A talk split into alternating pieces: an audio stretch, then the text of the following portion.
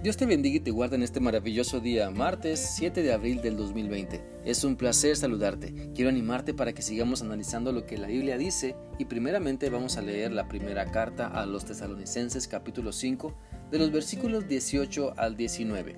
Este pasaje dice así. Den gracias a Dios en cualquier circunstancia. Esto es lo que Dios espera de ustedes como cristianos que son. No alejen de ustedes al Espíritu Santo. Recordemos que estamos tomando como referencia estos versículos durante toda esta semana con el fin de mostrar gratitud a Dios y dejarnos guiar por su Espíritu Santo a poder meditar en los relatos bíblicos sobre la última semana de Jesucristo antes de ser crucificado. Todo esto con el fin de poner en práctica las enseñanzas que estos pasajes nos traen. Por lo tanto, te animo a leer también el pasaje que se encuentra en Mateo 21 del 18 al 22 y estos versículos nos describen lo acontecido al día siguiente de la purificación del templo. Leamos el pasaje. Por la mañana, volviendo a la ciudad, tuvo hambre, y viendo una higuera cerca del camino, vino a ella, y no halló nada en ella sino hojas solamente, y le dijo, Nunca más nazca de ti fruto, y luego se secó la higuera. Viendo esto los discípulos decían maravillados, ¿cómo es que se secó la higuera? Respondiendo Jesús les dijo, de cierto os digo que si tuvieran fe y no dudaran, no solo harán esto de la higuera, sino que si este monte, si a este monte le, le, dicen, quítate y échate en la mar, será hecho. Y todo lo que pidan en oración creyendo lo recibirán. A través de este pasaje podemos ver la importancia de tener fe y por lo tanto que esa fe produzca fruto Jesús quiere enseñar a sus discípulos la importancia de dar resultados, de que si le estaban siguiendo pudieran dar fruto en su estilo de vida, un cambio de carácter que les llevara más cerca de Dios y que se reflejara en compartir a otros el amor de Cristo. Es por eso que debemos hoy pensar en si estamos teniendo fe en Dios. Y si decimos que tenemos fe en Él, entonces dejemos ver los frutos, dejemos ver los resultados. Recordemos lo que dice Mateo 7:21. No todo el que me dice Señor, Señor entrará en el reino de los cielos, sino el que hace la voluntad de mi Padre que está en los cielos. La higuera seca nos recuerda que no debemos terminar así. La higuera seca es un recordatorio de que no estamos siguiendo a Cristo para no dar resultados para su gloria.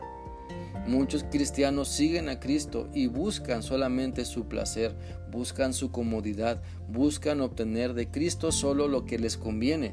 Y cuando se les invita a poner en práctica sus dones, les entra la sordera. Cuando se les invita a participar en un mayor compromiso, les entra la amnesia o la apatía, o todo es más importante que Dios.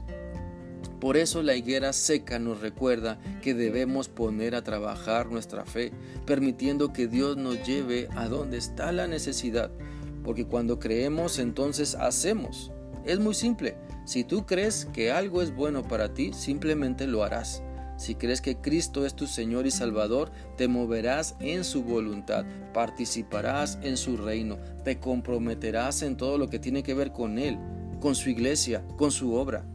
Por eso la higuera seca nos grita, ¡Ey, no te engañes! Si no estás dando fruto, terminarás como yo. Así que no le hagas compañía a la higuera seca y no te lleves a tu familia, a tus amistades, a tus conocidos, a tu iglesia a la sequedad, a la esterilidad. Mejor esfuérzate por dar frutos para la gloria de Dios. Esfuérzate por poner en práctica lo que sabes que agrada a Dios y aprovecha las oportunidades que Dios te da para compartir de su amor con tu fe firme en Cristo. Por lo tanto, pide a Dios creyendo que Él puede ayudarte a salir de tu sequedad. Pide a Dios con fe que te ayude a llevar mucho fruto, que puedas trabajar con mucha pasión y esfuerzo para el Señor porque muchas personas necesitan lo que tú tienes.